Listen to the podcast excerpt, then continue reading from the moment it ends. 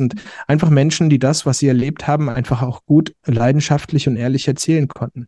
Und das ist, glaube ich, das, das viel Entscheidendere heutzutage als alle Professionen, die man sich aneignen kann oder nicht. Man muss es einfach nur von Herzen und leidenschaftlich und, und echt machen. Und dann kann man auch auf Experten zurückgreifen, wenn man nicht weiterkommt. Oder ähm, man macht einfach so weit, wie die eigenen Fertigkeiten es eben zulassen. Großes äh, kann entstehen, wenn man Schritt für Schritt drauf zugeht.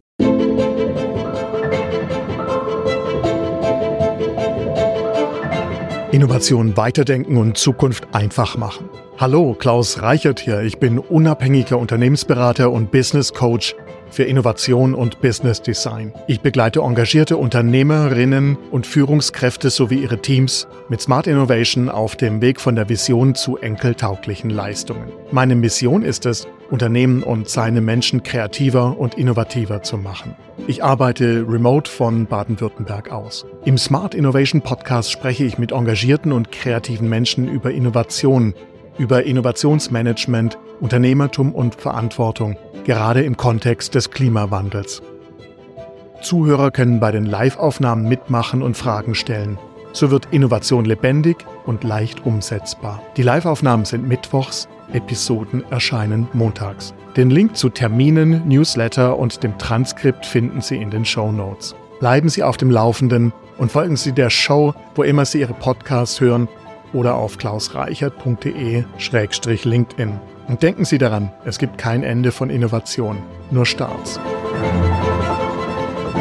Mein Gesprächspartner ist Michael Scheier. Er ist Kommunikator, Journalist und Filmemacher am Bodensee. Mit seinem Film Kilimanjaro, diesmal mit Krücken, porträtiert er den Bergsteiger Thomas Lemmle auf seinem Weg, wieder auf den Kilimanjaro zu steigen obwohl dieser nach einem Gleitschirmunfall zuerst im Rollstuhl saß und dann durch hartes Training an Krücken wieder gehen konnte. Diese Erfahrung des Filmemachens, eng verbunden mit der Erfahrung des Bergsteigens, hat auch bei Michael Scheier Spuren hinterlassen. Wir unterhalten uns einerseits über die Arbeit als Creator des Films, aber vor allem auch, was ein kreatives Projekt mit den Machern selbst macht. Willkommen, Michael. Schön und danke, dass du heute mit dabei bist. Hallo zusammen. Ja, ich freue mich sehr, hier dabei zu sein. Danke für die Einladung. Michael, du hast einen Film gemacht, der seit Monaten in vielen Programmkinos läuft. Was ist das für ein Film? Wovon handelt er? Der Film, der Titel verrät es ja, Kilimanjaro, diesmal mit Krücken. Ähm, es geht um den Kilimanjaro. Es geht um jemanden, der da hochsteigt ähm, mit Krücken, aber das kleine Wort diesmal verrät, dass es vorher auch schon Aufstiege auf den Kilimanjaro gegeben hat. Der Bergsteiger, der Thomas Lemmle aus Waldburg, der war zuvor 62 Mal bereits auf dem Kilimanjaro und das war früher sein Trainingsberg. Wenn der äh, losgezogen ist, um auf einen 8000er zu steigen, also Mount Everest und so weiter, dann ist er vorher nach Tansania und ist da eine Woche lang jede Nacht auf dem Kilimanjaro gestiegen. Also das war für den, so wie für uns, das Fitnessstudio einfach der Berg, mit dem man trainiert, sich an die Höhe anpasst. Vielleicht noch einen kurzen Einwurf, der Thomas Lemmle, der gehört wirklich in die ganz große Liga der Bergsteiger, aber er ist unbekannt, weil er, weil, weil er das selbst nie wollte. Er wollte selbst nie bekannt sein. Aber von den vier Deutschen, die jemals den Mount Everest ohne zusätzlichen Sauerstoff bestiegen haben, ist er eben einer davon. Also das ist schon wirklich einer der ganz großen und von den äh, 14 8000er, die es da draußen gibt, hat er sieben bestiegen, alle immer ohne zusätzlichen Sauerstoff, ähm, weil er hat immer gesagt, ich will immer nur so weit kommen, wie ich es mit meiner eigenen, mit, mit, mit meinem Körper, mit meiner biologischen Verfassung schaffe. Naja, und der ist halt recht weit gekommen. Und jetzt war es so, dass er eben ein sehr sehr, sehr, sehr lebensgefährlichen Unfall hatte 2020, kurz nach dem ersten Corona-Lockdown. Und dann hat er sich, hat es wirklich geschafft, sich zu berappeln und ist eben wieder aufgestiegen. Diesmal aber mit Krücken, diesmal, ja. Und äh, wie diese Geschichte, die Aufstieg, die, die Geschichte seines 63. Aufstiegs war, das habe ich eben dokumentarisch festgehalten. Aber da kommen wir gleich ja noch drauf zu sprechen. Das war eigentlich gar nicht meine Idee am Anfang. Und deswegen gibt es noch zwei weitere Geschichten in dem Film. Die eine weitere Geschichte ist die Geschichte der sechs Schwaben, die da auch aufsteigen. Das sind aber alles Erstaufsteiger gewesen. Dazu gehöre ich auch. Ich war vorher auch nie auf dem Kilimanjaro gewesen. Und wie wir sechs uns da angestellt haben, das war der Peter, der Hubert, der Hansi, der Jens, die Julia und ich, sechs. also die sechs Schwaben, wie die sich angestellt haben beim ersten Aufstieg auf den Kilimanjaro, das ist auch ein Teil des Films und der ist sehr lustig, kann ich zumindest mal versprechen, ja. Also das ist ja nicht so ganz einfaches Unterfangen. Mhm. Und jeder, der das zum ersten Mal hat, äh, macht, ist mit bestimmten Herausforderungen konfrontiert und wie wir die allesamt bewältigt haben. Das erzählt der Film. Und der dritte Teil, und dann komme ich auch schon zum Ende mit der Beschreibung des Films, das ist tatsächlich die Erläuterung, wie das Höhenbergsteigen funktioniert. Also das ist eine sehr informative Ebene weil der Thomas selbst ist nicht nur ein super Bergsteiger, sondern das ist auch ein Höhenforscher. Ne? An der Uni Innsbruck hat er geforscht und er hat untersucht, wie man in der sehr hohen Höhe mit sehr wenig Sauerstoffgehalt in der Luft leistungsfähig sein kann. Und was da alles so passiert im Körper, wie man sich akklimatisiert, was das Höhenlungenödem ist, wie das kommt und wie seine Atemtechnik ist, das hat er uns eben alles erklärt. Und das ist auch in dem Film enthalten. Und wenn man den Film gesehen hat, dann, äh, dann hat man alles, was man wissen muss, um den Kilimanjaro zu besteigen. Mhm. Also, es ist eine sehr lange Erklärung jetzt gewesen, aber das sind tatsächlich drei Geschichten und ich erlebe es immer wieder. Der Film ist ja jetzt seit, äh, seit Oktober letzten Jahres eben in den Kinos, also seit, ja, bald ist es dann mal ein Jahr. Und das, was ich aus den Publikumsgesprächen bestätigt bekomme, sozusagen. Ja, meinen eigenen Film finde ich selbst toll, das ist ja klar, das äh, würde mir ja auch jeder glauben. Aber das, was ich aus den Publikumsgesprächen, ich bin ja fast immer mit dabei, wenn er irgendwo zum ersten Mal gezeigt wird, was ich da eben als Rückmeldung bekomme, ist eben, er ist sehr humorvoll, er ist sehr informativ und am Ende hat man immer ein Kloß im Hals. Und das kann ich auch jedem versprechen jetzt, der hier zuhört. Wer den Film sieht, dem wird es auch so ergehen. Und das sage ich nur deswegen mit dem Selbstvertrauen oder mit, mit dem, mit dem, äh, mit dem Feedback, das ich von dem Publikum bekommen habe. Kann ich gut verstehen. Ich habe den Film noch nicht gesehen, aber den Trailer angeschaut und alles, was du jetzt gerade angesprochen hast, finde ich, äh, ist da wiedergespiegelt oder man hat zumindest ein Verständnis dafür, was dann danach kommt. Also äh, auf Basis dieser Erfahrung würde ich das unterschreiben. Jetzt sagst du, du bist da ja auch mit dabei bei diesen Vorführungen. Du kriegst jetzt Feedback tatsächlich von Menschen, die sich den Film anschauen. Wie wichtig ist dir das, dass du jetzt ganz konkret mit jemandem dann gleich auch drüber sprechen kannst?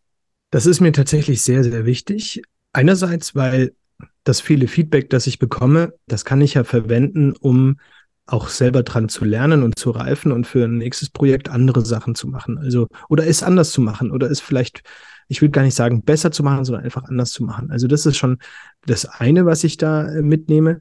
Aber zum anderen war es mir auch sehr wichtig, um mich mit meinem eigenen Film zu beschäftigen. Ich habe tatsächlich äh, zwei unterschiedliche Perspektiven auf den Film oder hatte früher eine, jetzt habe ich eine neue, so, so müsste man sagen. Ne? Also ich habe den Film gemacht und da hatte ich ja auch eine Intention und da war ich ja auch mitten in diesem Produktionsprozess und äh, da hat man auch ein Ziel und, und, und irgendwann ist dieses Produkt ähm, zu Ende.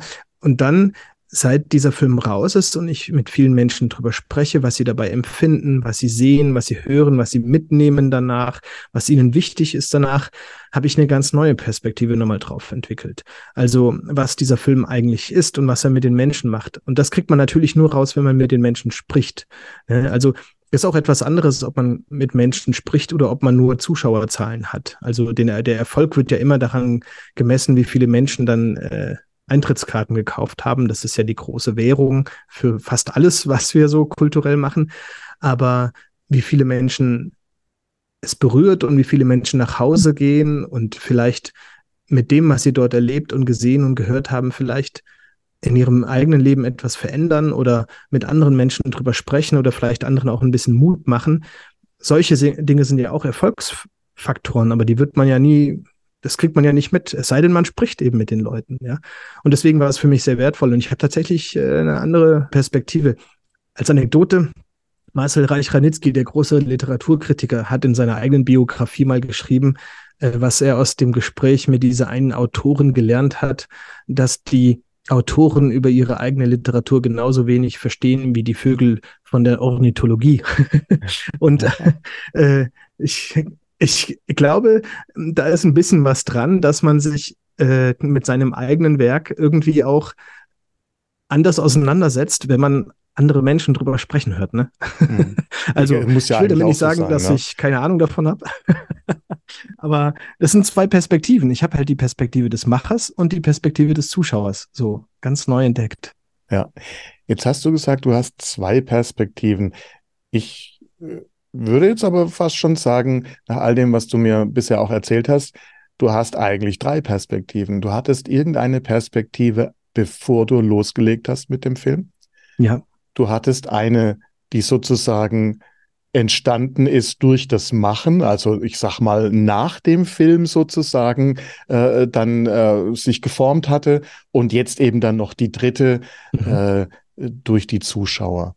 Auf dieses Vorher, nachher würde ich auch gerne noch eingehen, denn das, glaube ich, ist, äh, ist ein wichtiger Teil. Zuerst aber sollten wir noch mal verdeutlichen, wie du das gemacht hast. Also ja, ein Kinofilm ja. ist jetzt in Hollywood so, man sieht es am Abspann, dass hunderte von Menschen mitarbeiten.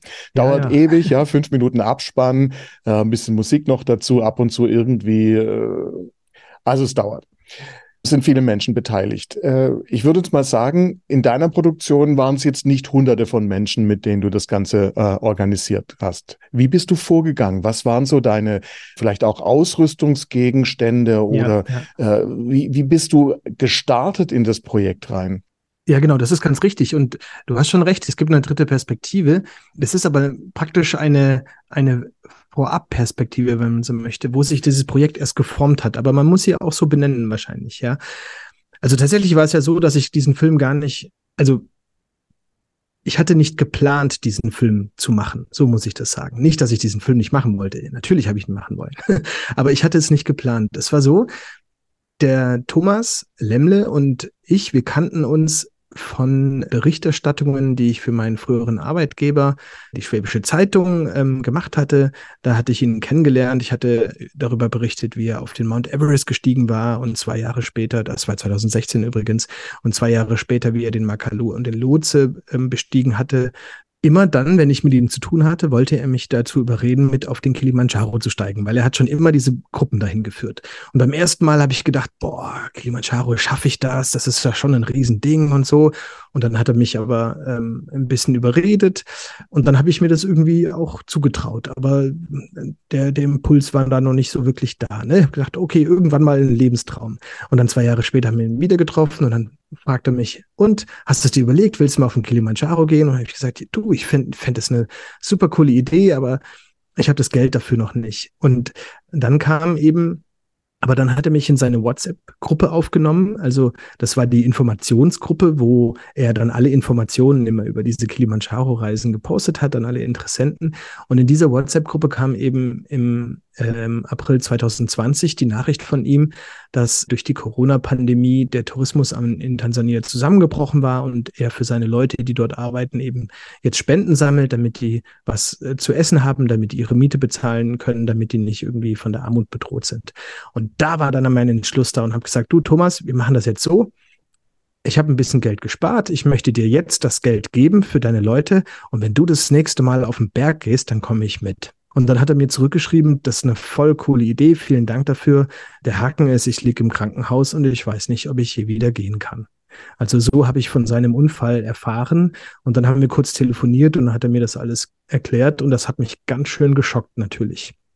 Und dann äh, war natürlich diese Reise, stand natürlich erstmal wieder, war, war natürlich eingefroren, also ging ja nicht. Dann hatte ich ein bisschen was gespendet trotzdem. Und dann habe ich aber in dieser WhatsApp-Gruppe verfolgt, wie er sich aus dem Rollstuhl eben wieder hochtrainiert hat. Also wie er da im Bett lag und, und, und das eine Bein, was noch so halb ging, aktiv gehalten hat, wie er trainiert hat, Muskeln aufgebaut hat. Und dann eben so zwei, drei Monate später kam mir dann der Gedanke, ich frage ihn mal, Thomas, darf ich über deinen Unfall schreiben? Also ich finde es toll, wie du dich hier obwohl dein linkes Bein gelähmt ist. Also er hat einen verletzten Ischiasnerv am, im, im Becken gehabt. Also das Rückenmark war, die Verbindung zum Rückenmark war durchtrennt. und er konnte vom Becken abwärts das linke Bein nicht mehr bewegen und, äh, und dann hat er aber trotzdem sich einfach nicht hängen lassen. Und diese bemerkenswerte, diese Kraft und diese Mu dieser Mut und dieser unbändige Wille, den wollte ich irgendwie mal aufschreiben. Und dann durfte ich das aufschreiben. Und in diesem Artikel, der ist dann Weihnachten 2020 erschienen, in der Spendenaktion der Schwäbischen Zeitung.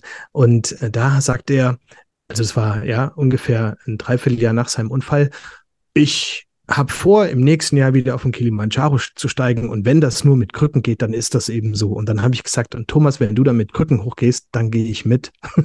Weil dann kann ich es auch. Also ich meine, so, so selbstbewusst bin ich dann auch, dass ich mir das dann auch zugetraut habe. Und dann wollte ich ihn aber privat begleiten. Also ich wollte einfach nur den Thomas begleiten zunächst und dann natürlich in der Vorbereitungszeit, in den Monaten kam mir natürlich schon irgendwann der Gedanke, vielleicht sollte ich das auch irgendwie dokumentieren. Und dann habe ich meinen Fotoapparat, also ich habe äh, einen kleinen, ähm, es ist eine Systemkamera, nennt man die, äh, von der Marke Fujifilm mit Wechselobjektiven. Und die hatte ich mir mal zugelegt, als ich noch Fernsehjournalist war, wo ich noch für die Nachrichten Videos gedreht habe und Fotos gemacht habe. Und das ist ein kleines Ding, das ist vielleicht so eine kleinere Spiegelreflexkamera, könnte man sagen. Und dann habe ich mir noch ein Mikrofon äh, draufgeschraubt, das ich schon immer hatte. Und das war meine ganze Ausrüstung, die ich dann mitgenommen habe, weil ich musste leicht sein. Ja, in dem Rucksack, den man am Tag mitgenommen hat, äh, da durfte maximal ein, zwei Kilo drin sein. Also das, was man so für Regenschutz gebraucht hat und das Feschbar des Tages und halt noch so ein bisschen Zeug. Und dann musste ich wirklich leichtes Gepäck mitnehmen und deswegen habe ich nur die Kamera mitgenommen. Aber mein Ansatz da war eigentlich nur, ich filme das mal und mache ein paar Fotos und dann schreibe ich halt vielleicht noch mal einen Zeitungsartikel drüber oder vielleicht nimmt ja irgendein Fernsehsender mir das Material ab. Das wäre ja ganz schön. Ich habe natürlich trotzdem viele Akkus mitgenommen und Speicherkarten, aber was ich zu dem Zeitpunkt noch nicht wusste, was ich dort alles erlebe auf dem Berg. Ich kannte ja die äh, Gruppe nicht, ja. Also natürlich, meine Frau war mit dabei, die kannte ich natürlich sehr gut. Äh, mein bester Freund war mit dabei, den kannte ich auch gut, aber die anderen drei Hansi, Peter und Hubert, die kannte ich nicht. Ich wusste ja nicht, wie die so drauf sind. Und ich wusste auch nicht, was für ein wirklich ganz hervorragender Lehrer der Thomas ist, ja. Und wie der so drauf ist. Und ich wusste ja auch nicht, ob er es überhaupt schafft, ja. Also das waren ja lauter so Sachen, wo man vielleicht nicht davon ausgeht, dass da nachher ein 108 Minuten langer abendfüllender Spielfilm rauskommt. Aber ich habe einfach mal losgelegt. Und dann kam ich zurück und dann habe ich es einen Monat liegen lassen, das Material. Und einen Monat später, nachdem ich zurück war, habe ich mir das alles mal angeschaut und der Reihe nach alle spannenden Interviews und so mal hinge hintereinander gehängt und das, was ich so alles da aufgezeichnet habe, mal so in eine Reihenfolge gebracht, so wie ich es mir vorstellen konnte. Und dann waren das zwei Stunden. Und das war der erste Moment, wo ich dann gedacht habe, oh, das kann als abendfüllender Film funktionieren. Vielleicht sollte ich das mal probieren. Also es war eine ganz lange, sehr Zufalls- oder wie man das halt dann nennen möchte, schicksalshafte Zusammenstellung von Faktoren und dann kam halt am Ende so ein langer Film raus. Ganz der Medienschaffende hast du dich vorbereitet, indem du genügend Akkus und Speicherkarten mitgenommen hast. Okay. Ja, genau. Aber das genau betrachtet hast du es mit einer in Anführungszeichen einfachen Kamera mit ein paar Wechselobjektiven geschafft, einen abendfüllenden Spielfilm zu drehen. Ja, ganz genau. Tatsächlich war es nur ein Objektiv. Ich hatte zwar ein zweites dabei, aber das habe ich nie gewechselt, weil es kam nie zum Einsatz. Ich hatte nur, äh, für die, die es technisch ganz genau wissen wollen, es war eine APS-C-Kamera, also ein kleiner Chip, nicht das äh, Vollformat. Und es war ein 16 bis 55 Millimeter Objektiv. Das ist bei normalen Full-Frame-Kameras ein 24 bis 70. Also das ist ein bisschen technische Information zum Hintergrund. Das war also einfach nur eine Kamera, die 4K filmen konnte, also hoch aufgelöst natürlich und ein äh, Objektiv mit 16 bis 55 Millimeter äh, Brennweite und damit habe ich einen ganzen Film gedreht. Ja, genau. Okay. Das sind keine anderen Aufnahmen, keine GoPro, keine Drohne, keine äh, bis auf ein paar Handyaufnahmen, aber die sind allesamt schlecht. Aber ich hatte halt dann irgendwann nichts anderes mehr. Wenn die Akkus des Tages, ich konnte jeden Tag zwei Akkus aufbrauchen, das war meine Rechnung. Für jeden Tag zwei Akkus, also 14 Akkus. Und wenn die aufgebraucht waren, musste ich mit dem Handy filmen und das hat mich ein bisschen im Stich gelassen, leider. Aber ist nicht schlimm. Die wichtigsten Teile konnte ich ja dann trotzdem damit aufzeichnen. Der technische Teil war in Anführungszeichen einfach und ist im Grunde fast von jedem auch so machbar. Ja, ich muss dazu sagen, ich unterrichte ja Mobile Reporting ein oder zweimal im Jahr an der Deutschen Journalistenschule in München. Also ich bin der Dozent für Mobile Reporting und seit seit, seit sechs, sieben, acht, neun Jahren. Ich weiß gar nicht, wann ich damit angefangen habe. Ich bin da so ein bisschen reingeschlittert. Äh, seitdem es halt so Mobile-Geräte gibt, Handy und iPad und so, seitdem unterrichte ich, wie man mit kleinen Geräten große Sachen machen kann. Und in meinen Kursen sage ich immer, es ist nicht die Größe des Gerätes, es ist immer die Größe der Geschichte. Und äh, jetzt, wo ich den Film habe, ähm, habe ich nicht nur ein cooles Zitat, sondern auch ein Beleg Beweis. dafür, einen Beweis, ja. es ist ja so, das, was der Thomas da macht und das, was wir erleben, das ist das, worum es geht. Und wenn man da jetzt nicht gerade große Filmkunst herauszaubern will, was ja Hollywood auch vorbehalten ist, mit viel Geld und viel Produktionskraft, und die machen das ja alles toll, aber wenn es wirklich nur um die Geschichte geht, um das Echte und das Wahrhaftige und das, was da geschehen ist, dann braucht man auch nicht die großen Dinge, weil die Geschichte ist einfach an sich unglaublich faszinierend. Mhm. Und dann ist auch okay, wenn es ein bisschen mal vielleicht unscharf, über, unterbelichtet ja. oder sonst was ist. Ja, das haben auch viele Zuschauer eben gesagt. Ich habe immer, am Anfang hatte ich immer noch so das Bedürfnis, dass ich mich auch mal dafür entschuldige. Und wenn ich dann nach dem Film im Publikumsgespräch gesagt habe, na ja, Sie sehen es ja, ich habe das alleine gemacht, deswegen ist mir auch mal ein unscharfes Bild reingerutscht. Und dann haben aber die Leute immer gesagt, nein, nein, nein, nein, das ist überhaupt kein Problem. Manche haben das überhaupt gar nicht wahrgenommen und manche fanden gerade das das Schöne an dem Film. Der Film hat ja eine gewisse Authentizität. Ein schwieriges Wort, das muss man immer üben, bevor man es sagt. Authentizität allein dadurch, dass er auch Fehler hat.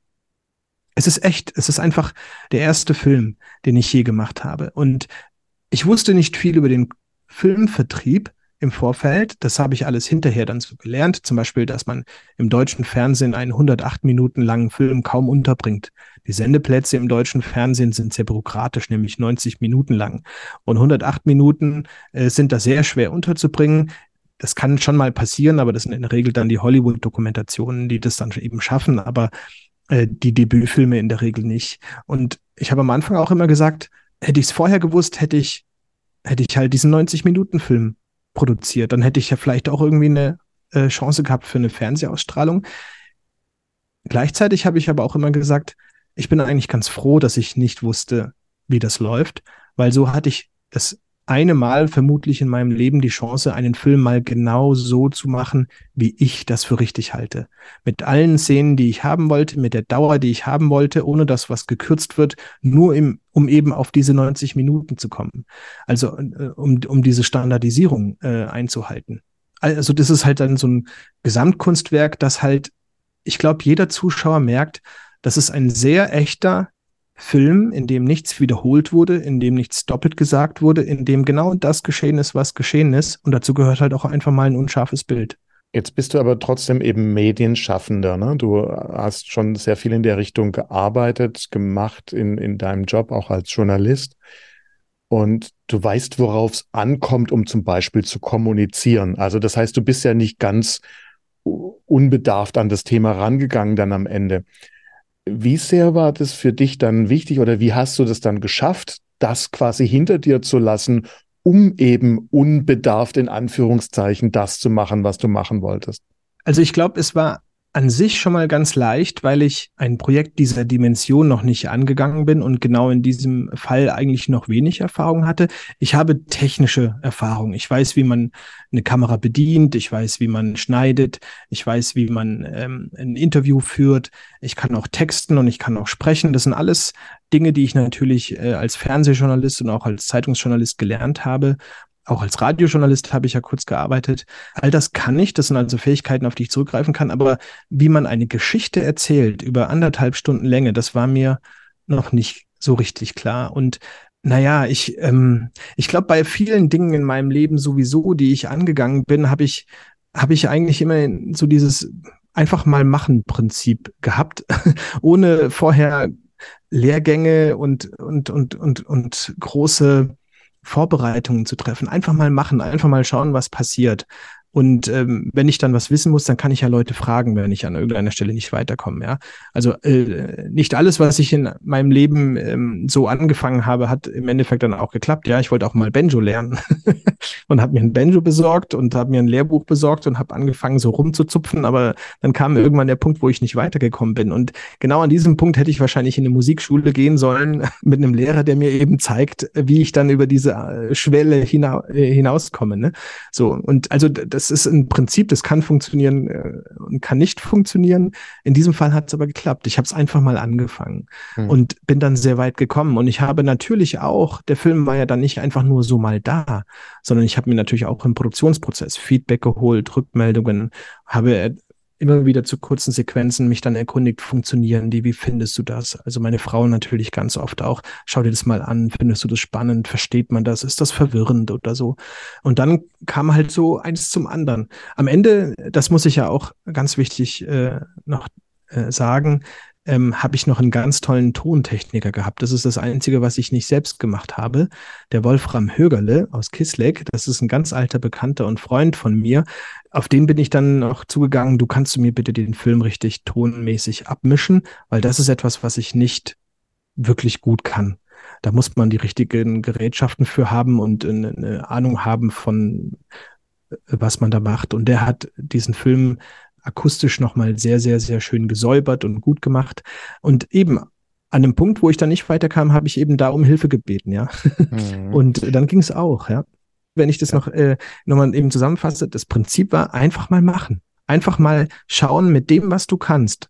Wie weit kommst du? Ein bisschen wie der Thomas auf die Berge gestiegen ist. Der wollte ja auch immer nur so weit kommen, wie er mit seinem Sauerstoff, äh, eigenen Sauerstoff, ohne Sauerstoffflasche gekommen ist und ist dann auf einmal sehr viel weitergekommen, als es vielleicht auch selbst dachte. Und ähm, ich bin mit dem Film jetzt auch viel weitergekommen, als es vielleicht im Vorfeld mir jemand zugetraut hätte. Ja, oder du vielleicht auch dir selbst zugetraut hättest oder gedacht hättest in dem Moment. Ganz sicher, genau. Also wenn ja. ich im Vorfeld, wenn mir jemand gesagt hätte, du wirst da anderthalb Jahre später vor, vor Menschen im Publikum sitzen, die du nicht kennst, die deswegen ins Kino gehen, weil sie nur das Plakat gelesen haben, also nicht meine Familie sind, dann hätte ich das möglicherweise nicht für vorstellbar gehalten. Ja, ja, so ja. ist es, ja. Im Grunde bist du doch auf einen Berg gestiegen und kamst mit einem Kinofilm zurück.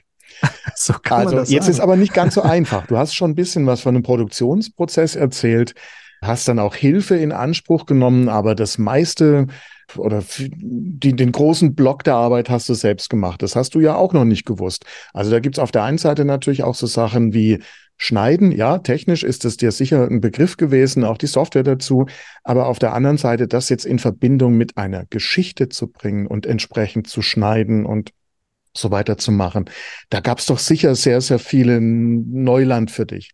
Das gab's auf jeden Fall, ja, ja jetzt wenn man, wenn man ganz technisch in das Schnittprogramm äh, hineingeht, dann waren die Projekte, die ich vorher halt geschnitten habe, die waren halt dann irgendwas zwischen fünf und zehn Minuten lang. Das ist ein ziemlich überschaubarer Rahmen. Das sieht man dann, dann, dann sieht man im Prinzip alle Schnitte, die man gemacht hat. Es sind ja so wenige, ja. Es sind, wenn man das ja, keine Ahnung, sagen wir mal, pro, pro Minute, wenn man da 20 Schnitte rechnet und es auf 10 Minuten, das sind ja alles überschaubare Größenordnungen.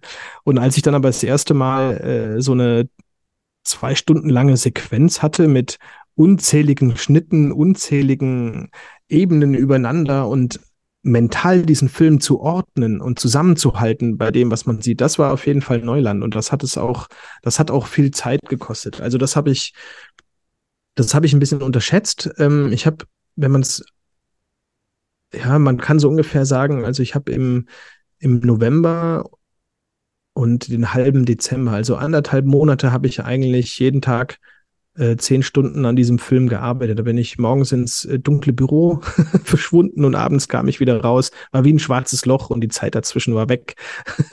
also es war wirklich sehr, sehr, sehr, sehr, sehr, sehr viel Arbeit. Und immer dann, wenn ich mal kurz etwas an diesem ganzen Projekt aktualisieren wollte, also um einen anderthalb Stunden Film einmal durchzuschauen, ja, dann ist man halt tatsächlich viereinhalb Stunden beschäftigt, weil man schaut ja diese meinetwegen 30 Sekunden schaut man einmal an dann verändert man etwas, was ungefähr 30 Sekunden dauert und dann schaut man es ja nochmal 30 Sekunden an. Und wenn man das halt auf anderthalb Stunden rechnet, ne, dann schaut man etwas anderthalb Stunden an, verändert etwas, was anderthalb Stunden dauert und dann schaut man es nochmal anderthalb Stunden an. Also ich kenne dieses Ding mittlerweile in- und auswendig, aber so diese, diese, ähm, diese Draufsicht auf dieses Riesending, das war etwas wirklich komplett Neues. Das hatte ich, das hatte ich vorher nicht gemacht. Vorher war ich sehr schnell, immer sehr effektiv und da musste ich mir natürlich auch Zeit nehmen und das auch mit dem Text abzustimmen und auch mich in dieses, was da so alles war, auch hineinzufühlen, ja. Und es gibt zum Beispiel auch viele Szenen, die kommen gar nicht äh, vor im Film, obwohl sie sehr lustig waren. Also wir hatten eine, eine, eine Szene, da sitzen der Peter und der Hansi mitten im, mitten in diesem kläglichen, in diesem spärlichen Stein- und Gräsergebiet unten am Fuße des Kilimanjaro an einem auf einem großen Felsen und äh, wir machen da alle Pause und sie unterhalten sich über vor- und Nachteile der richtigen Spätzlespresse, ja, mhm. wie man das macht und wo er seine letzte Spätzlepresse gekauft hat und was da für ein Teig rauskommt und so. Und das ist natürlich ein wunderschöner Moment, wie die da sitzen und miteinander über Spätzle philosophieren. Aber diese Szene hat in den Film nicht reingepasst, weil in der Szene vorher und hinterher ein ganz anderes Gefühl war. Das war ein sehr, ähm, da, da geht es um, um die Menschen am Kilimanjaro und wie sie, ähm, wie sie eben in dieser schwierigen Zeit durchkommen und, und wo ich mir darüber Gedanken mache, ob man, wenn man viel im Urlaub ist, ja, ob man sich immer Gedanken macht, wem man eigentlich sein Urlaubsgeld gibt, ne? Ob man es jetzt TUI gibt oder so einen großen Reiseveranstalter oder so Menschen, die man halt direkt damit bezahlt oder so. Also es war eben ein sehr nachdenklicher Moment und da hat so eine lustige Szene nicht reingepasst. Also habe ich die gestrichen, damit da nicht irgendwie so ein Bruch mittendrin war oder so. Also das sind so Sachen, ähm, die einen auch bei der Produktion nachher emotional schon ein bisschen hin und her werfen. Ja ich finde dieses, dieses Hin und Her ist ja eigentlich auch das Spannende jetzt an der Stelle. Ne? Du, du bist da in einem kreativen Prozess drin. Äh, dieser Prozess, der ist äh, voller Ideen und äh, auf der anderen Seite auch Frustration, voller Lernen, voller Ausprobieren, voller Experimentieren auch. Mhm. Du arbeitest äh, am Film so ein bisschen auch wie wenn man zum Beispiel ein Tonmodell macht, indem man dann was dazu nimmt, was wegnimmt, ein bisschen was verändert und so weiter. Und so entsteht eben aus vielen einzelnen Szenen am Ende eben eine, eine Geschichte, mhm. ein, ein fertiges Produkt in Anführungszeichen, etwas, was man, äh, was einem hilft, eben das Ganze mitzuerleben, zu verstehen, was du sagen wolltest. Ähm, und das ist so das, das eine natürlich, aber auf der anderen Seite macht es natürlich eben mit dir auch etwas, was du sagst, wo du dann sagst, Mensch, ich bin jetzt eigentlich anders wie vorher. Das stimmt auf jeden Fall. Das muss man, das kann man so festhalten, ja. Auf zwei Ebenen sogar, ja. Also auf einer, sagen wir mal, ähm, recht rationalen Ebene ist das so, weil ich in diesem Prozess, in dem ich einfach mal angefangen habe und einfach so weit gemacht habe, wie ich gekommen bin und da, wo ich dann nicht weitergekommen bin, irgendwann habe ich mich ja dann doch mal informiert, ne? Und irgendwie seit der Film fertig war, wie man diesen vertreibt, wie man mit Kinos spricht, wie man ihn auf Festivals bewirbt, wie funktioniert der ganze Dokumentarfilmmarkt auch international und sowas. Mit solchen Sachen habe ich mich ja extrem intensiv beschäftigt dann. Und auf einer sehr rationalen Ebene habe ich unheimlich viele Fertigkeiten gelernt und Kenntnisse, die ich vorher nicht hatte. Und die sind dann praktisch einfach so mal mit dazugekommen. Das hat mich schon zu einem Fachmann äh, gemacht, ja. Also für, natürlich jetzt nicht im Vergleich zu jemandem, der das schon seit zehn Jahren macht, aber wenn mich jetzt jemand fragt, wie macht man einen Kinofilm, dann kann ich dazu eine ähm, valide Auskunft geben, ja. Das war vielleicht vor einem Jahr noch nicht der Fall. Oder wie man einen Film macht und wie man damit auch ein bisschen Geld verdient. Bisschen. Betonung auf bisschen. nicht viel Geld verdient. Und auf einer emotionalen Ebene hat es mich aber natürlich auch verändert, weil ich ein bisschen mehr Selbstvertrauen tatsächlich in einen solchen kreativen Arbeitsprozess gewonnen habe, der schon eine große Herausforderung ist. Und ich glaube, vielleicht ist das auch so ein bisschen die Antwort, warum ich es gemacht habe. Ich wusste ja nicht, was für eine große Herausforderung und was für eine große Mühe das einfach alles ist. Und Wohlgemerkt, als der Film fertig war und ich die ersten Festival-Absagen bekommen habe. Ich habe ja auch sehr viele Festival-Absagen bekommen. Da muss man sich auch darauf vorbereiten. Ja, der Film, der Dokumentarfilmmarkt ist riesig und das sind sehr gute Leute, die sehr gut finanziert sind dabei. So als Newcomer einfach mal so dann irgendwie äh, in ein namhaftes Festival zu geraten, das passiert nicht von allein. Und damit war viel Frust verbunden, ja. Und wenn ich so gewusst hätte, die ersten drei, vier, fünf Monate, wie viel Frust, hätte ich es vielleicht auch nicht gemacht. Also so, all das konnte mich nicht abschrecken, weil ich es nicht wusste. Ich habe es einfach mal gemacht. Dann habe ich meinen Erfahrungsprozess gehabt und viel gelernt. Und jetzt bin ich da auch durchgegangen. Jetzt wird's mich nicht mehr abschrecken. Also vorher hat's mich nicht abgeschreckt, weil ich es nicht wusste. Jetzt schreckt's mich nicht ab, weil ich es schon erlebt habe und auch gar nicht mehr so tragisch sehe. Für dich wäre es jetzt auch ganz leicht, den nächsten Film anzugehen. Habe ich schon. Ich habe den neuen, den nächsten Film schon in Produktion, schon seit über einem Jahr. Es ist ein Langzeitprojekt. Ich begleite eine junge Frau, die an einer ganz äh, seltenen wirklich einer der seltensten äh, Erkrankungen, die es gibt, erkrankt ist, ein Gendefekt. Und ähm, die sitzt im Rollstuhl und von äh, diesen Menschen, äh, die damit, davon betroffen sind, gibt es in Deutschland bekannt ungefähr 50 Personen. Also so selten ist das und die begleite ich jetzt seit über einem Jahr und es wird vielleicht noch ein halbes Jahr dauern und dann wird wahrscheinlich dieser Film fertig sein also das kann man nicht vergleichen mit dem Kilimanjaro-Film, weil ähm, der Kilimanjaro-Film, da haben die Dreharbeiten eben genau acht Tage gedauert, also genauso lang, wie es gedauert hat, auf diesen Berg zu steigen. Und ich hatte mir dann überlegt, ob ich den Film noch anreichern möchte mit Interviews nach dem Aufstieg. Also ich habe mit allen Beteiligten auch im Hotel zwei Tage später nochmal Interviews gemacht, so retrospektiv, was habt ihr da erlebt, wie hat es euch verändert und so weiter. Aber im Schnitt habe ich dann festgestellt, dass erstens ich die Interviews nicht brauche, um die Geschichte zu erzählen und zweitens sie auch nicht wirklich gewinnbringend waren, weil sie auch noch emotional viel zu nah dran am Ereignis waren. Also ich hätte dann diese Interviews eher so einen Monat oder zwei Monate danach später nochmal machen müssen, damit so dieser Enthusiasmus und dieser ganze emotionale Overkill, den man da ja hat, äh, damit der mal ein bisschen abgeklungen ist und die ganzen ähm, Teilnehmenden, dass die dann eben auch so ein bisschen Abstand zu der Sache haben. Also so wie ich das Filmmaterial liegen habe lassen, hätten die vielleicht auch mal den Kilimanjaro liegen lassen müssen, damit man und dann erst die Interviews führen. Das habe ich alles nicht gemacht. Ich wollte, dass der Film ausschließlich auf dem Berg spielt. Und jetzt bei dem neuen Projekt ist das so, ich besuche diese junge Frau und ihre Familie im Prinzip alle zwei oder drei Monate mal für ein oder zwei Tage und habe dann so einen ganz langen Zeitverlauf und hat einen ganz anderen Ansatz. Und das ist auch ein wissenschaftliches ähm, Thema. Also da geht es darum zu erläutern, was es mit dieser Krankheit auf sich hat und wie die damit zurechtkommen. Das ist aber auch wieder ein Projekt, wo du für dich selbst arbeitest, auch nicht mit einem Riesenteam Hollywood. Nee, ne? Ja, genau. Auch nicht wie allein. bei Bollywood mit einem Riesenteam an Tänzer und Tänzerinnen plötzlich auftauchst, ne? sondern ja. das bist du dann. Das bin ich und äh, dazu vielleicht noch ein Wort. Ähm, ich war, als ich Fernsehjournalist war, auch fast immer als Videojournalist unterwegs. Videojournalist nennt man die Menschen, die alleine losziehen mit Kamera und äh, Mikrofon, äh, ohne Tonmann, einfach ganz allein. Und der Videojournalist der ist so ein bisschen auf äh, in die Welt gekommen, weil früher hat man, haben sich Fernsehsender und so Produktionsfirmen gedacht, Mensch, super, das kann ja auch einer allein, das kostet ja viel weniger Geld, als drei Leute zu schicken. Also das war natürlich eine Sparmaßnahme.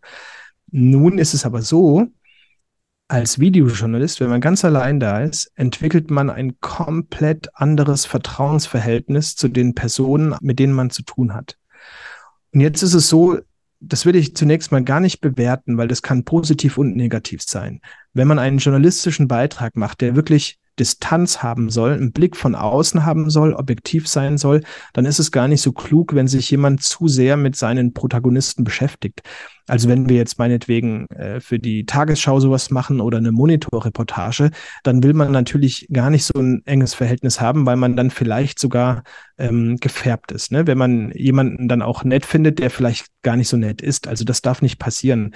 Das ist jetzt natürlich so ein bisschen äh, ein, konstru konstruiertes Bild für einen distanzierten, reservierten, sachlichen Journalismus sollte man sich nicht vereinnehmen lassen von den Personen. Ja, es gibt ja auch das berühmte Zitat von, äh, es, vermutlich wird es Henry Nunn gewesen sein, ja.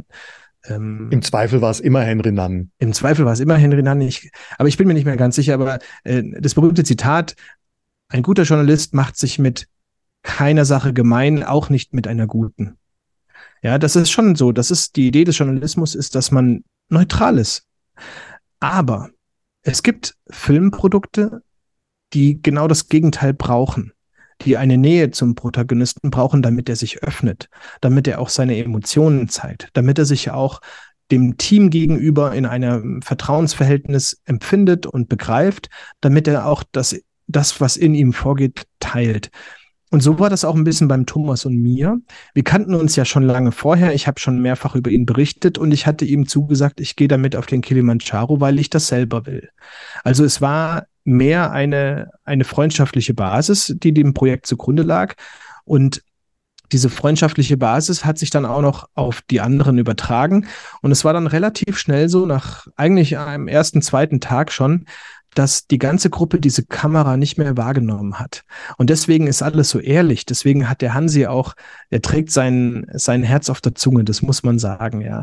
Alle, die dabei waren, waren ganz offen und ehrlich und haben auch vor der Kamera auch geweint nicht, weil sie jetzt vor der Kamera weinen wollten, aber weil sie das einfach, als der Hansi da oben am Kraterrand ankommt, so viel sei verraten, das ist gar nicht so das Entscheidende vom Film.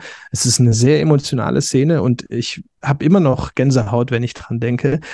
Aber er konnte da ganz befreit und vertrauensvoll voll auch weinen, weil er mich als Kameramann nicht mehr als als, als äh, Fremdkörper wahrgenommen hat, sondern als Teil der Gruppe. Und das kann eben ein Videojournalist. Also so dokumentarisch arbeiten, damit man ganz nah an die Menschen rankommt, dass sie das zulassen, das kann halt eher ein kleines als ein großes Team. Und deswegen mache ich das gerne eben allein. Man darf auch nicht vergessen, das fällt mir immer wieder auf, du bist eben auch nur mit einer kleinen Kamera, mit ganz wenig sichtbarem Equipment unterwegs.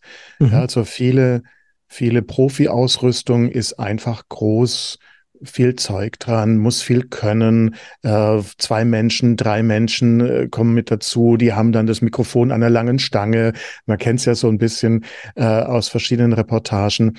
Äh, von Alphonse kennt man es zum Beispiel, wie das ja. dann auch ausschaut. Ja, äh, das ist nicht wirklich so, dass man sich da äh, integriert, sondern man ist quasi als als Technik-Team irgendwie auch mit dabei. Richtig, da kann man ja. sich sicher auch dran gewöhnen, aber es ist eben nicht so leicht, wie wenn man eben mit der kleinen Kamera, die ja nicht größer ist als eine große Handfläche, ein bisschen Objektiv dran, äh, dann schon sehr unscheinbar ist. Ja, genau. Ja, ja, genau. Und das, ähm, ähm, das hat schon, also die Größe des Geräts hat für die Wahrnehmungen schon einen Unterschied. Also wenn man eine Straßenumfrage macht, würde ich auch eher mit einer großen Kamera äh, losziehen. Da kriegt man mehr Antworten als mit einer kleinen Kamera, weil große Kamera glaubt man eher, dass das ein Fernsehsender ist als mit einer kleinen Kamera. Ja, das ist eine komplett eigenartige Einstellung zum Thema. Ne? Aber auf ja, der anderen Seite, verrückt. wenn man tatsächlich beobachten möchte, wenn man Teil von einem Geschehen sein möchte, ist es natürlich wieder ganz gut, wenn man es nicht so wahrgenommen wird, als wäre man vom Fernsehsender. Ganz ja. genau, ja. Okay, ja. jetzt hast du äh, alleine gearbeitet, also ja. in dieser Gruppe. Äh, du wie hast du dich dabei selbst organisiert äh, im Drehprozess, in der Vorbereitung vielleicht zu dem Ganzen, dann natürlich in dem Schnittprozess? Hast du dir eine To-Do-Liste äh, gebaut? Äh, hast du das irgendwie strukturiert? Hattest du ein besonderes Tool dafür? Nee, tatsächlich hatte ich all das gar nicht. Ich hatte, ich hatte einfach nur ähm, auf dem Weg, ich, also ich wusste ja, wie lange wir aufsteigen werden, acht Tage. Das war das Einzige, was ich wusste. Und ich wusste, es gibt keine Steckdose. Das waren die beiden Sachen, mit denen ich klarkommen musste. Und es war mir schon klar, dass ich äh, für jeden Tag genug Aufnahmekapazität mitnehmen muss, weil man ja nicht weiß, wann irgendwas Spannendes ist. Und dann hätte ich wahrscheinlich am, was weiß ich, Montag und Dienstag was Langweiliges gefilmt und die Kapazität wäre aufgebraucht gewesen. Am Donnerstag, Freitag wäre was Spannendes gewesen. Also das, da war ich schon zumindest clever genug zu denken, du brauchst für jeden Tag eine Stunde. Das war mein Ziel, für jeden Tag eine Stunde Aufnahmekapazität. Ein Akku hat für ungefähr 30 Minuten Aufnahme gereicht und deswegen sind es eben also 14 Akkus und zwei Powerbanks gewesen, um dann eben äh, die 16 voll zu kriegen, wenn man so will. Aber dann bin ich völlig unstrukturiert im Prinzip einfach losgelaufen. Ich habe mir die Kamera an den Rucksack dran gemacht ähm, mit so einem Lederriemen. Das hatte ich nicht um den Nacken hängen, weil irgendwie, wenn man acht Stunden lang das um den Hals hat, dann hat man halt irgendwann einen steifen Nacken. Ich habe mir das so ein bisschen so gemacht, dass ich das immer am Rucksack hatte. Und dann hatte ich die einfach immer am Brustkorb hängen. Also die Kamera hing immer ähm, direkt an diesem Riemen von meinem Brustkorb äh, den ganzen Tag über und immer dann, wenn ich das Gefühl hatte, hier unterhalten sich die Leute jetzt über irgendwas Spannendes oder das ist eine schöne Perspektive oder hier sieht's aber schön aus oder hier passiert gerade was Lustiges, dann habe ich einfach draufgehalten. Jetzt bringe ich noch, noch ein anderes Zitat wieder mal rein, was ich gerne in meinen äh, Kursen gebe von Stanley Kubrick, dem großen äh, Regisseur, der äh, Filme wie äh, The Shining, Full Metal Jacket oder Space Odyssey oder sowas gemacht hat. Der war selbst ja auch Fotograf, ja. Also das war der jüngste Fotograf des Time, nee, nicht des Time, des New York Magazine, glaube ich. Der war gerade mal äh, 16, 17 Jahre alt. Da haben die den ja verpflichtet, weil er so ein tolles Foto damals geschossen hat. Und das war, und, und der sagte, das Beobachten ist eine aussterbende Kunst. Und das ist das, was ich auch immer bei mir im Kurs sage man muss beobachten. Ja, Stanley Kubrick hat auch gesagt, der Film findet vor der Kamera statt. Und das versuche ich den Leuten in, immer zu erläutern, wenn es um dokumentarische Dinge geht. Hängt nicht so viel an der Technik, beschäftigt euch nicht darum, damit, wie man einen unscharfen Hintergrund hinbekommt oder mit welchem Objektiv man welchen Effekt hat oder wie toll jetzt eine, eine Drohnenaufnahme oder sowas äh, aussieht, sondern schaut hin, seht zu, beobachtet, beobachtet, was passiert. Und ich habe halt den ganzen Tag über beobachtet. Ich habe einfach nur beobachtet und wollte wissen, was da passiert. Und immer dann, wenn irgendwas Besonderes passiert ist oder jemand auch mir etwas Besonderes mitteilen wollte oder etwas emotional war, dann habe ich halt einfach die Kamera angemacht. Also das ist, das ist möglicherweise die Expertise, die ich grundsätzlich als Medienschaffender mitgebracht habe. Wir haben dann doch ein Auge entwickelt, was ist spannend, was ist interessant. Und witzigerweise, das beherrscht jeder Mensch ja auch. Ja, jeder Mensch, wenn er total von etwas fasziniert ist, schaut er ja automatisch hin, was ihn fasziniert. Nur die Medienleute haben halt gelernt, in genau dem Moment halt auch noch ein Gerät in die Hand zu nehmen äh, und sich eben damit dann zu beschäftigen. Und, und, und genau das habe ich getan. Und, und dann hat der Prozess, nachdem ich das alles dokumentiert hatte, dann begann ein anderer Prozess. Das war dann so der zweite Teil, nachdem ich das Material habe liegen lassen und mich dann um den Schnitt gekümmert habe, dass ich das alles mal sichten musste und mir überlegen musste, was habe ich da eigentlich für einen Film? Und ja, was dann eben eine große Herausforderung war, wenn man davon, wenn man von, von der Dramaturgie her denkt, und ich habe ja ganz am Anfang relativ lang erklärt, es sind eigentlich drei Filme oder drei Dimensionen oder drei Ebenen, äh, mit denen sich der Film beschäftigt. Wie kriege ich die voneinander getrennt? Oder was war eigentlich der eigentliche Film? Und der ursprüngliche Titel des Films, der Originaltitel, mit dem ich gestartet habe, ist ja, wie man auf den Kilimanjaro steigt, mit und ohne Krücken. Also es ist eigentlich ein Erklärfilm, wie man auf den Kilimanjaro steigt. Entweder man hat Krücken oder man hat keine Krücken. Und wir mussten das verknappen und verdichten und ein bisschen zuspitzen und daraus ist eben dann Kilimanjaro diesmal mit Krücken geworden. Und das ist auch ein sehr toller Titel. Da bin ich meinem Verleiher, Schmidtbauer Film übrigens, sehr dankbar. Wir hatten einen ganz tollen Kreativprozess, um dieses Plakat neu zu machen und eben den Titel zu gestalten. Und das ist alles gut. Aber die Ursprungsgeschichte war für mich oder die Herausforderung war, diese drei Geschichten zu erkennen und sie dann getrennt voneinander zu erzählen, aber auch miteinander zu kombinieren. Also Thomas Geschichte, die Schwabengeschichte und praktisch den Erklärfilm. Und deswegen hat man was zu lachen, man hat sehr viel Informationen und am Ende hat man einen Kloß im Hals. Diese drei Dinge, ja. Man kann den Film ja in verschiedensten Programmkinos unter anderem anschauen. Die äh, Termine, die hast du auf der Webseite. Wir werden es verlinken in den Show Notes. Michael, du hast jetzt schon angefangen, das so zusammenzufassen für Menschen, die sowas auch, auch angehen wollen. Wenn du das jetzt aber so im kurzen Überblick mal darstellen würdest, was ist denn wichtig, damit man sozusagen den, den Steven Spielberg in sich erkennt mhm. und zulassen kann? Was ist denn wichtig, deiner Meinung nach, deiner Erfahrung jetzt nach diesem Projekt, um so, sowas auch selbst zu realisieren?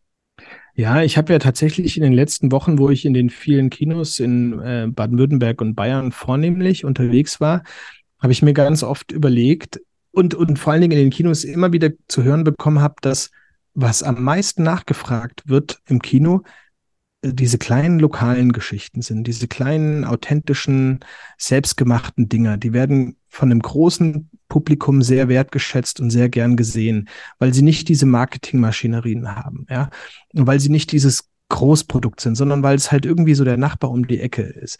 Und da habe ich mir ganz oft gedacht, das ist eigentlich schade, dass es nicht mehr von diesen kleinen, langen Dokumentationen gibt. Es gibt ganz öfters mal so Filmclubs, die machen dann solche Dokumentarfilme über, über Sachen vor Ort. Aber ich glaube, viele Menschen, vor allen Dingen Journalistinnen und Journalisten, haben das noch nicht auf dem Schirm, dass sie so ein Großprojekt auch machen können. Und ähm, da ist, glaube ich, ganz wichtig, dass man sich zunächst mal nicht gar nicht an das Ausgangsprodukt denkt und sich davon irgendwie hemmen lässt oder, oder, oder beeindrucken lässt, sondern dass man einfach, wenn man, wenn man die richtige Geschichte hat, wenn man, wenn man etwas ganz leidenschaftlich zu erzählen hat, etwas, wo, es ist im Prinzip ganz einfach, wenn man, wenn man eine Geschichte hat, die man auf jeder Party erzählt und alle finden es faszinierend, dann hat man einen Kinofilm. das, ist, das ist immer so. Das ist, das, man kann nicht irgendwas ins Kino bringen. Man braucht die richtige Geschichte. So, und wenn man das hat, dann kann man einfach mal anfangen zu sammeln. Einfach mal sammeln, machen, sich nicht abschrecken lassen von, ich habe kein Geld für große Kameras. Einfach, man kann auch mit dem Handy filmen. Es gibt auch Dokumentationen, die werden mit Handys produziert. Einfach mal loslegen. Und dann, wenn man das Gefühl hat, ja, okay, ich bin jetzt an einem Punkt, ich habe wahnsinnig viel, jetzt muss ich es mal sichten. Da beginnt dann ein professioneller Prozess und da muss man natürlich schon ein bisschen Ahnung haben. Aber auch da muss man sich nicht abschrecken lassen. Wenn man, wenn man Journalist ist, kann man ja auch lange Geschichten erzählen, ja. Dann muss man halt auch ein bisschen mal üben und, und, und was draufpacken und vielleicht eben mit, mit Menschen Feedback und sowas einholen. Aber von Anfang an geht es eigentlich nur darum, hab die richtige Geschichte, bleibe an der dran, setz dich damit auseinander. Da musst du natürlich auch ein bisschen Freizeit investieren. also je nachdem, ne? Du brauchst ein ordentliches Gerät, das, aber wenn man jetzt mal also, also Hand aufs Herz, irgendwie ein ordentliches Gerät kostet heute irgendwas zwischen 500 und 1000 Euro. Die Kamera, mit der ich gedreht habe, ist gebraucht im Augenblick 600 Euro wert. Also das ist ja kein, also man, man braucht ja keine Ariflex für 75.000 Euro kaufen, um sowas zu machen. Das, das geht auch damit. Und dann einfach alles, was man schon mal gemacht hat, einfach nur lang machen. das gilt für Journalistinnen und Journalisten, ja. Für jemand, der äh, überhaupt noch gar nie so etwas gemacht hat, für den ist das vielleicht auch nochmal eine etwas größere Herausforderung, aber auch der kann das machen. Und vielleicht nur noch, ähm, muss ja gar nicht nur mein Film sein, aber wir kennen ja alle den Film Weit oder haben davon gehört. Das ist dieser Dokumentarfilm von dem jungen Paar aus Freiburg, die irgendwann auf eine Weltreise gegangen sind und so lang nach Westen reisen wollten, bis sie irgendwann aus dem Osten wieder nach Freiburg zurückkommen. Und dieser Film, ähm, der, der, die haben das gemacht, sind sehr lange auf Reisen, ich glaube anderthalb Jahre waren sie auf Reisen und sind mit einem Kind zurückbekommen. Ja, und das äh, war ein Kinophänomen. Ich habe das neulich mal äh, bei der Wikipedia nachgeschaut. Die haben 550.000 Zuschauer gehabt. 550.000. Das ist eine unfassbare Menge an Zuschauern. Und die haben auch einfach nur mal gemacht. Die haben einfach nur ihre Weltreise dokumentiert und dann sind sie zurückgekommen und dann haben sie ein Crowdfunding gemacht, äh, um einen Cutter zu bezahlen. Dann haben die, glaube ich, 50.000 Euro zusammengesammelt und mit diesem Geld haben sie dann zwei Profis bezahlt, um diesen Film zu produzieren. Aber sie haben ihn selbst besprochen auch. Also das sind auch keine trainierten Sprecher gewesen. Das sind einfach Menschen, die das, was sie erlebt haben, einfach auch gut, leidenschaftlich und ehrlich erzählen konnten. Und das ist, glaube ich, das, das viel Entscheidendere heutzutage als alle Professionen, die man sich aneignen kann oder nicht. Man muss es einfach nur von Herzen und leidenschaftlich und, und echt machen. Und dann kann man auch auf Experten zurückgreifen, wenn man nicht weiterkommt. Oder ähm, man macht einfach so weit, wie die eigenen Fertigkeiten es eben zulassen. Großes äh, kann entstehen, wenn man Schritt für Schritt drauf zugeht. Ne? Das ist ja. so ein ganz wichtiger Punkt. Aber ganz am Anfang steht eben etwas zu haben, von dem man erzählen möchte, über das man erzählen möchte. Das ist der Start. Dann hilft so ein gewisses technisches Grundverständnis natürlich, aber da braucht man eigentlich auch noch nicht so wahnsinnig viel, zumindest noch nicht für den Gesamtprozess, sondern nur für die mhm. ersten Schritte. Was ich dann auch noch äh, jetzt herausgehört habe, ist einfach anfangen nicht zu viel Sorge ja. haben, nicht zu viel sich einfach äh, zurückzuhalten, sondern drauf losgehen. Und äh, was ich jetzt damit auch verbinden würde, ist nicht von Anfang an einfach alles perfekt machen wollen. Also mit, genau. mit, dem ja. Mut zur Lücke oder mit dem gut genug eben auch leben zu können. Ja, genau. Ja, ein, ein unscharfes Bild ist mal okay. Es sollte nicht alles unscharf sein, dann fühlt man sich unwohl als Zuschauer, aber. so ist es, ja. Aber, aber, ja, es, ist es okay. Oder auch der Ton, wenn er mal nicht ganz perfekt ist, zum Beispiel, ist okay. Genau. Solange die Geschichte stimmt, so, solange die Geschichte weitergeht auch. Ja, das stimmt. Und genauso sehe ich das nämlich. Und äh, auch nur zum zur Info, es ist äh, schon auch ein wichtiges Bild, was unscharf ist. Also es sind ein paar Bilder. Es sind, glaube ich, also ich glaube, es sind genau fünf Bilder unscharf. ich habe es ja beim Schnitt genau gesehen. Aber leider ist halt genau ein Interviewbild unscharf. Und das ist doof, weil man schaut ja einem Menschen ins Gesicht und man erkennt, dass es unscharf ist oder so, ja. Es ist nicht gravierend unscharf, es ist nur so ganz minimal unscharf, aber der Profi sieht, der hat die Schärfe nicht hingekriegt, ja.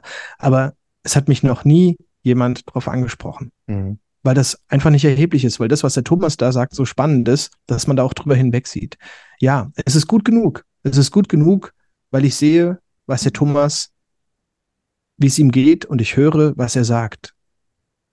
Und dann ist es gut genug. Und echt ist gut genug.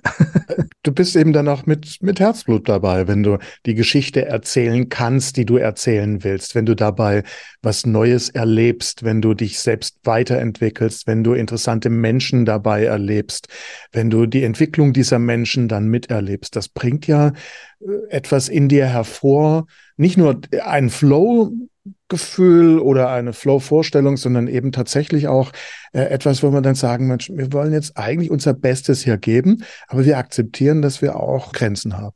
Ja, das hört sich, genau, das hört sich sehr gut an, ja. Und ich meine ja gerade, ich habe es ja gerade angedeutet, dass, ähm, ich finde es fast schade, dass ganz viele Journalistinnen und Journalisten genau das nicht systemisch machen. Also wenn man so die vielen Lokaljournalisten in Deutschland nimmt, die haben alle, die stolpern alle mindestens zwei oder dreimal im Jahr über solche sensationelle Geschichten. Ja, das ist nicht dein Alltag, aber ein bis zweimal im Jahr hast du jemanden, der etwas so Faszinierendes gemacht hat, dass du dir denkst, da sollte man mal eine ganze Doku drum drehen. Und in dem Moment, wo aber jemand, wo man sowas denkt, sollte der Journalist das auch machen. Nur der Lokaljournalist macht dann normalerweise keine Kinofilme. Der schreibt dann eben einen kurzen Artikel dazu. Das ist dann auch schön zu lesen für alle. Aber der wird dann nicht die weiteren Schritte gehen bis zu dem größten Projekt, was möglich wäre. Aber so habe ich das ja gemacht. Ich habe den Thomas über den Thomas mehrfach berichtet und irgendwann kam die Geschichte und ich wusste daraus muss ich einen Dokument. Äh, nein, also es kam nicht die Geschichte und ich wusste, ich muss daraus einen Dokumentarfilm machen, aber diese Geschichte fand ich so spektakulär, dass ich dranbleiben musste. Äh, ich wusste noch nicht, dass ein Film bei rumkommt, aber ich musste einfach da am Ball bleiben. Das wollte ich nicht liegen lassen. Das war irgendwie etwas total Faszinierendes. Was ich auch eben auf jeder Party erzählt habe, ja, das ist ja das immer das, was einen leidenschaftlich permanent beschäftigt und was man anderen erzählt, das ist vielleicht genau das, was man in so eine, in dieses Dokumentarfilmförmchen gießen muss, um dann auch einfach mal im, äh, einfach nur in den drei, vier, fünf Kinos in der direkten Umgebung vielleicht tausend Menschen glücklich zu machen. Und tausend Menschen sind sehr viele Kinozuschauer übrigens.